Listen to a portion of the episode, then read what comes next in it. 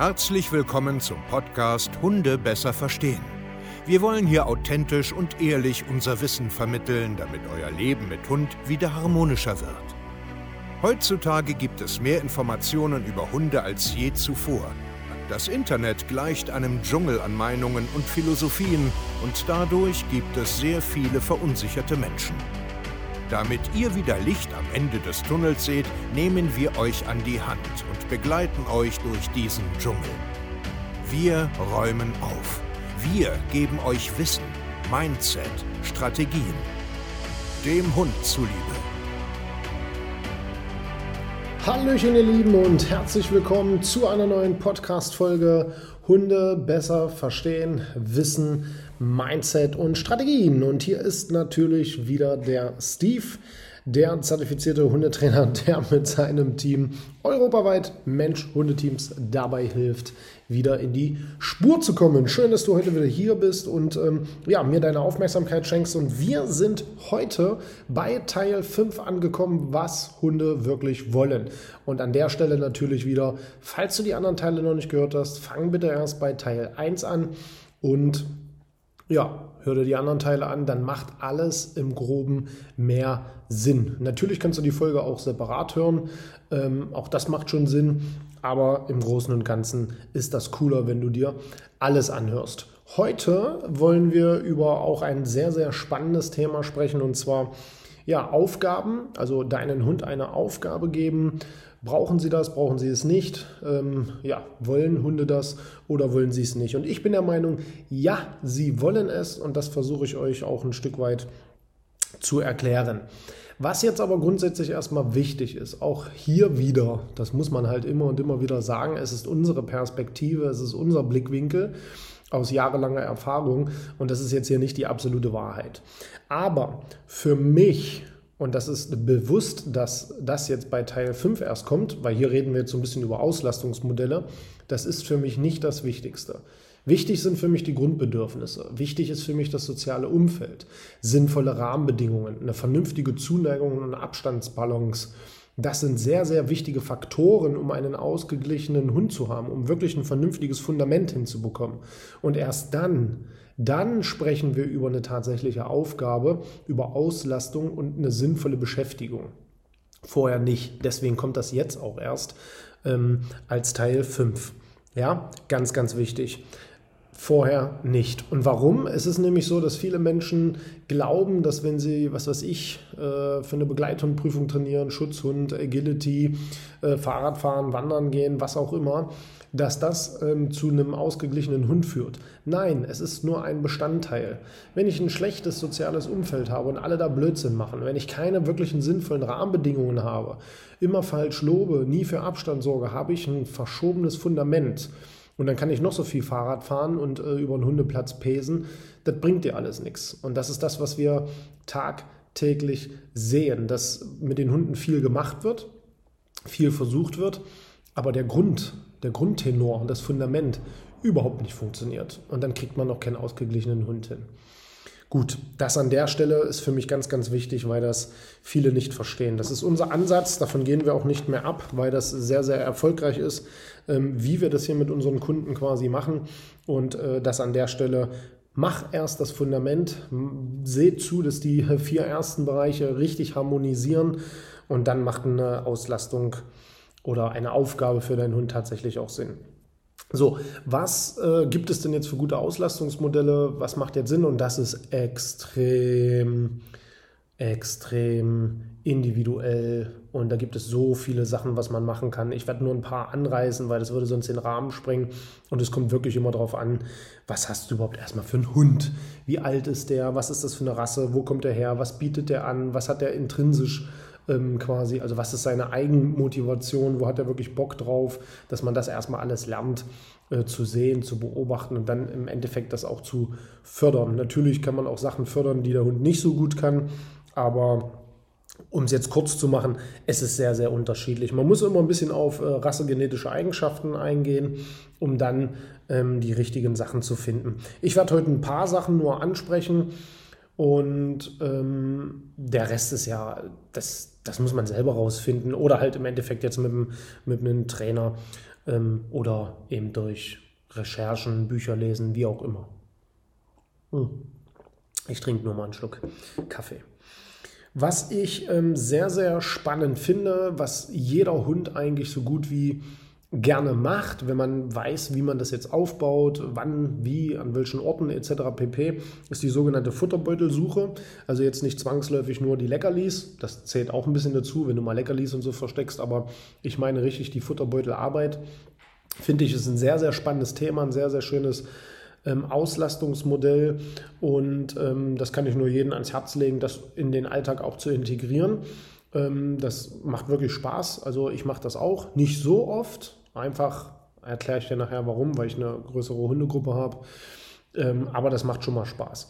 An der Stelle hier ganz wichtig ist dieses Auslastungsmodell ist wichtig, weil dieses, dieses ähm, man macht etwas zusammen Gefühl sehr, sehr wichtig ist für Hunde. Und deswegen ähm, beantworte ich das jetzt schon. Das wollen Hunde. Hunde wollen eine Aufgabe und vor allen Dingen wollen Hunde gefallen und auch etwas mit äh, seinen Menschen oder mit seiner Hundegruppe etwas zusammen machen. Und das unterschätzen sehr, sehr viele. Das ist bei uns Menschen auch so. Wir verarmen und isolieren uns ja immer mehr und deswegen haben wir Menschen auch immer mehr Probleme. Ja, weil wir immer weniger ich sage jetzt mal, Hobbys haben, also wo man drin aufgeht. Wir haben immer weniger ehrenamtliche Tätigkeiten, ja, so Vereine sterben aus, es wird alles weniger und dadurch fühlen wir uns auch immer unausgeglichener und sind immer irgendwie auf der Suche, weil wir gar nicht mehr so eine Art, das, das zählt für mich zu einem Grundbedürfnis, ähm, sozialen Austausch zu haben. Ja, und das ist ganz, ganz wichtig. Und das brauchen Hunde auch. Die brauchen eine soziale Aufgabe und wollen ganz gerne mit etwas mit Menschen machen. Wie gesagt, zum Beispiel Futterbeutelsuche. Ist aber halt wichtig, dass du den Beutel jetzt nicht in den Wald schmeißt und deinen Hund da alleine lässt, sondern du sollst interagieren damit. Das will ich jetzt im Endeffekt damit sagen, weil das ist sehr, sehr wichtig. Brauchen wir Menschen auch. Was könnte es noch sein? Ich mag zum Beispiel auch sehr, sehr große ähm, ich sage jetzt mal Wanderungen und Spaziergänge, alleine das ist ja schon ein, schon, schon ein Abenteuer, eine Aufgabe an sich, dass man über Stock und über Stein und über Bäume und klettert und was weiß ich nicht alles macht. Ähm, und wenn die Hunde mit dabei sind, ist auch eine Art der Aufgabe und zwar mit der Gruppe ganz einfach äh, neue Territorium entdecken. Ja, also nicht jetzt so komplex denken, er braucht jetzt eine Aufgabe, er muss jetzt hier ein Salto machen und äh, 45 Mal sitzen. Nein, nein, die Aufgabe kann auch sein, dass wir gemeinsam das Abenteuer, ähm, neues Terrain ähm, zu begutachten. Einfach wandern, um es kurz zu sagen. Das macht schon Sinn. Was, auch, was ich auch sehr, sehr gerne mache, es müssen natürlich jetzt junge Hunde sein, ne, ist Fahrradfahren und Schwimmen. Schwimmen geht natürlich nicht immer, einfach wetterbedingt. Aber Radfahren finde ich ist auch ein sehr, sehr schönes Auslastungsmodell. Da hast du einen schönen kontinuierlichen Bewegungsablauf, kannst mal richtig fetzen, kannst auch konzentriert laufen und bist auch immer äh, in der Gemeinschaft quasi ähm, unterwegs. Natürlich muss man jetzt hier beim Radfahren gucken, erstmal dran gewöhnen, wie alt und was für eine Rasse, wie schwer, wie groß und wo und so. Gut, darum soll es nicht gehen, aber ich finde das eine ganz, ganz tolle Sache. Wenn man jetzt äh, ähm, Gehen wir mal ein Stück weit auf die Rassen eher ein. Wenn man jetzt äh, einen Herdenschutzhund hat, da bin ich immer der Meinung, die hätten ganz gerne ein schön großes Grundstück, wo sie einfach bewachen dürfen. Das ist ja ein bisschen so die genetische Geschichte bei denen. Deswegen bin ich immer sehr, sehr vorsichtig mit solchen Hunden, ob, die, ob das überhaupt Sinn macht, dass man so einen hat. Ja, natürlich sind jetzt nicht alle so, aber der Großteil schon. Da sollte man echt überlegen, ob man sich so einen anschafft dass man äh, den auch quasi wirklich ausgeglichen kriegt, wenn der das nicht hat. Ja. Ähm, das ist jetzt aber nicht der Großteil. Der Großteil hat andere Hunde, also eher aus dem Hütebereich, aus dem jagdlichen Bereich, aus dem gesellschaftlichen Bereich. Und da gibt es ja auch verschiedene Sachen. Wenn ich jetzt zum Beispiel, also ich kann ja immer nur erzählen, was ich jetzt machen würde, ja, und nicht, was andere äh, gut finden. Ich würde jetzt zum Beispiel, wenn ich jetzt einen Hütehund hätte, also ob es jetzt ein Border, ein Aussie, ein Schäfer oder was auch immer ist, wäre mein Auslastungsmodell bei den Hunden zum Wandern, zum Futterbeutel suchen, zum Beispiel Longieren. Das finde ich ähm, ist ein sehr, sehr spannendes Ding. Warum? Es geht hier um sehr, sehr viel ähm, Kommunikation mit den Menschen zusammen. Es geht hier sehr, sehr viel um Bewegung, Kopfarbeit, Körpersprache und auch Regeln und Grenzen, sage ich jetzt mal. Ne? Also in dem Außenring bleiben. Ähm, mega spannend. Ja, das ist so, das würde ich definitiv empfehlen. Guck dir dieses Thema an, anstatt jetzt ähm, ja, wahllos Stöcker oder Bälle zu schmeißen oder irgendeinen komischen Nonsens zu machen, dass man da ein kontrolliertes Auslastungsmodell findet, finde ich super mega spannend. Wenn ich ähm, jagdliche Hunde habe, Klar, macht generell so Anti-Jagd-Training auch Sinn. Ne? Also da kann man ja schon schön arbeiten. Futterbeutel, Fährtensuche, Man-Trailing, Pet-Trailing, auch das sind alles Sachen, die man äh, in einem Verein, äh, bei einem Trainer, bei einem Kurs alles lernen kann. Das ist extrem cool. Macht definitiv Sinn. Also wenn ich einen Hund habe, der aus irgendeinem aus irgendeinem Bereich kommt, wie Jagen jetzt, ne, dass ich das bediene. Ist ganz, ganz wichtig. Natürlich musst du das tun. Wenn du dich für so einen Hund entscheidest, musst du dem das geben. Nicht als allererstes, aber es muss irgendwann stattfinden. Und das ist für mich sehr, sehr wichtig. Wenn du jetzt aber zum Beispiel, so wie ich auch, eine Mehrhundehaltung hast, hast du zum Beispiel schon eine ganz große Aufgabe, diese Gruppe zu führen und auch, dass die Hunde in der Gruppe zurechtkommen und gemeinsam diese Gruppe spazieren geht sich ähm, selbst in der Gruppe, ähm, ich sage jetzt mal, klarkommt miteinander, wie spielen die, wie ähm, geht man jetzt mit denen raus, wie erobern die in Anführungsstrichen neues Terrain. Und das ist schon eine Aufgabe an sich, so eine Mehrhundehaltung. Ähm, deswegen übertreibe ich es mit meinen Hunden zum Beispiel nicht, weil die Hunde sich selbst schon haben, die Gruppe. Versteht ihr? Das ist für mich schon eine Aufgabe an sich. Wo gehöre ich hin in der Gruppe? Was darf ich, was darf ich nicht? Ich muss Rücksicht nehmen, ähm, ich muss mich an den anpassen, ich muss hier aufpassen und so weiter und so fort. Und das ist schon eine, eine ganz, ganz tolle Aufgabe. Es ist nicht für jeden was, eine Mehrhundehaltung, weil es ist halt mehr Arbeit wegen mehr Hunde.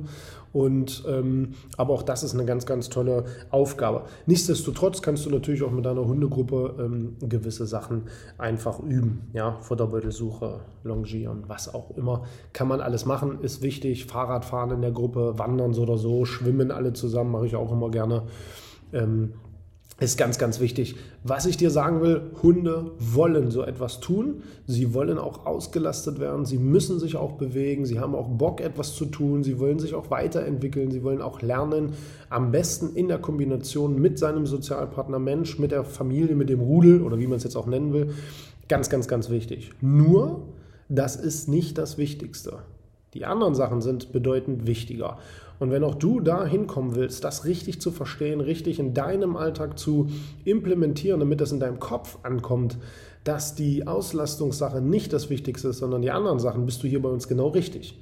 Und gehst auf www.hundetrainer-steve-keier.de oder www.steve-keier.de und bewirbst dich hier, kontaktierst uns ganz einfach mal und wir zeigen dir dann wirklich den Weg, wie es aussehen kann, eins der intensivsten Coachings zu buchen, um eine richtig geile Mensch-Hunde-Beziehung hinzubekommen. Und denk immer dran, Du bist, was du isst. Ernährung ist ein sehr, sehr wichtiger Bestandteil. Auch hier sind wir stets für dich da, für eine vernünftige Futterberatung, weil ein gesünder Hund ist ein glücklicher Hund und ausgeglichen. Also, was da oben reinkommt, ist sehr, sehr wichtig melde dich bei uns und wir hören uns zur nächsten Podcast-Folge. Euer Steve. Macht's gut und ciao.